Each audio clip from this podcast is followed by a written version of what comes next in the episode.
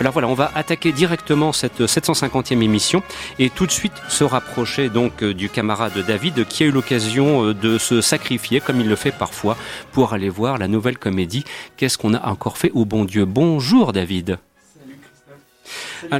Alors, dis-moi, euh, David, euh, qu'est-ce qu'on a encore fait au bon Dieu euh, moi, j'en suis resté quand même un petit peu pantois à l'annonce de la production du film, qui est sorti sur les écrans. D'ailleurs, on pourra se poser la question de savoir si c'est le même succès que le précédent. ça, c'est peut-être, ça va être un petit peu difficile de faire aussi bien. C'est-à-dire, c'était, je crois, près de 12 millions d'entrées. Mais enfin, je vois que Christophe me dit que oui, oui, oui, c'est apparemment encore bien parti.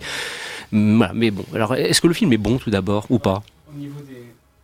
Au niveau du score, ils ont déjà été bien boostés par, la, par toutes les avant-premières qu'ils ont faites, donc du coup, on verra bien en deuxième semaine. Après, au niveau du film, bon, je pense que c'est la première version du scénario qu'ils ont qu'ils ont torché dans un coin de nappe euh, un soir de disette, et donc du coup, ils l'ont mis en salle. Euh, comment dire? C'est pas vraiment un film, c'est plus une succession de sketchs où l'intrigue commence qu'au bout d'une heure, un quart environ. Et, euh, eh ben, et moi, il me manque le racisme flamboyant du premier, quoi. Là, on s'ennuie, on s'ennuie. C'est que des petites blagues, des petits sketchs qui n'ont rien à voir. On va te faire rire sur Christian Clavier et son jambon. On va te faire rire sur Christian Clavier et Chantal Lobby qui reviennent de vacances et qui, en gros, euh, balancent l'éventail des, des clichés xénophobes et racistes.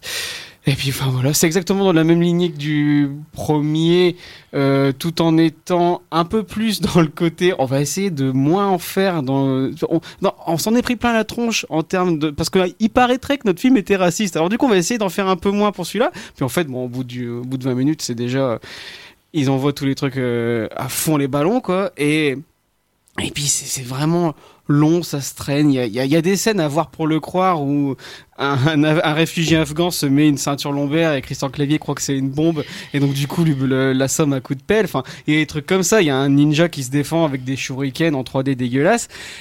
C'est euh, c'est à voir pour le croire et pourtant il y a des choses assez sympas. Tu vois, moi j'aime bien le côté euh, met en valeur la France, etc. Bah, faut voir Christian Clavier qui va respirer limite la bouse des vaches pour dire ah quel beau pays quand même. Enfin, c'est que des scènes comme ça, on, se marre bien. Alors, ah, par contre, moi, moi, en je suis affligé. Hein. En tant que grand fan de Christian Clavier, on sent que que, vers une heure de film, il il, s'ennuie un petit peu et euh, il se dit allez, je me réveille, je vais faire du bon vieux Christian Clavier et il, retrouve son personnage de de mec de droite complètement abject et complètement veule et euh, il, en met plein la tronche à son pote euh, Pascal Nzonzi. Et là, pour le coup, c'est assez savoureux parce que bah, ça te réveille un petit peu du, film dégueulasse que tu es en train de voir.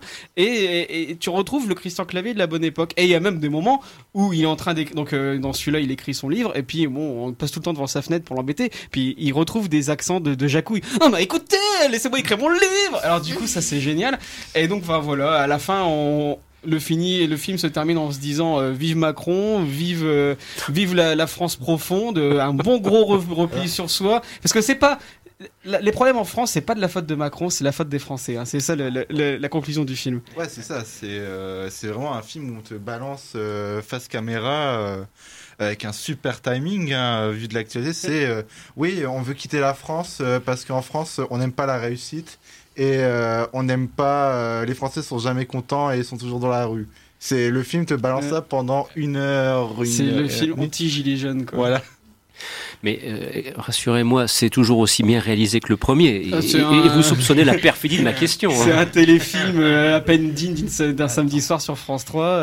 Euh, la, la, photo, elle est, elle est faite euh, sur un, tu sais, les écrans LCD de ton caméscope numérique. Bah, voilà, c'est ça. Et non, mais sinon, moi, il y, a, moi, il y a des scènes euh, que, que j'ai trouvé super chouettes. Hein. Chantal Lobby bouffer du, du fromage de tête, euh, boire que Christian Clavier boire du bon vin de Chinon. Moi, tu vois, c'est la France que j'aime. Mhm. Moi, je peux regarder ça pendant des heures. Et c'est, enfin, et même dans ma, dans la salle, ben, ça rigolait, mais ça rigolait. En fait, toutes les blagues qui sont pas racistes, qui sont vraiment en mode sketch pourri, euh, les gens ne rigolaient pas. Et par contre, quand ça va dans le cliché débile du chinois avec son nunchaku, là, les gens étaient morts de rire. Donc, bah, c'est qu'il y a vraiment un public.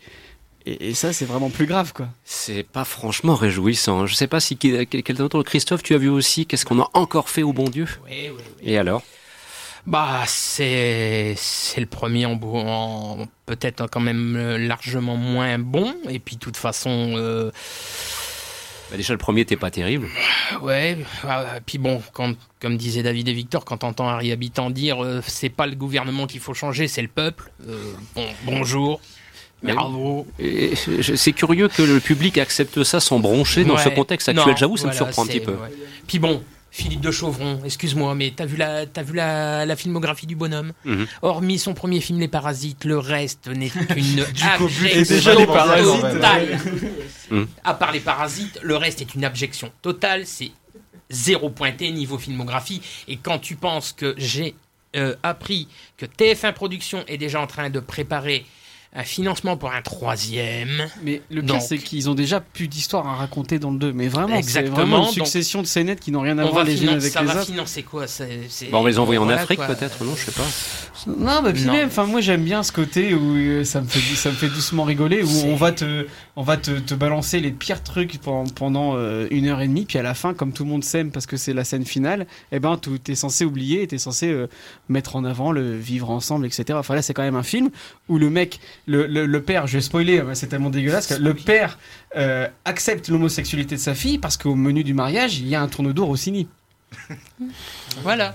C'est quand même consternant, Christophe. Non, mais je et peux TF1 pas. moi. Productions finance des choses pareilles, alors que depuis des années, Jean-Jacques Benex n'arrive pas à trouver le moindre financement pour adapter en film sa bande dessinée de vampires, l'affaire du siècle. Et ben moi je trouve que c'est scandaleux Merde Mais Il l'a dit. Alors, il y, a- il y a un petit truc qui est sympa dans le film, faut quand même le dire, c'est euh, toutes les scènes avec Pascal Nzonzi qui font écho au premier film, parce que du coup là, au lieu d'apprendre que leur, euh, là c'est la, la fille qui est lesbienne, et donc du coup c'est assez rigolo parce qu'ils refont exactement les mêmes scènes, donc du coup ça permet de faire euh, d'écrire moins de scènes parce qu'ils refont exactement la même chose que dans le premier.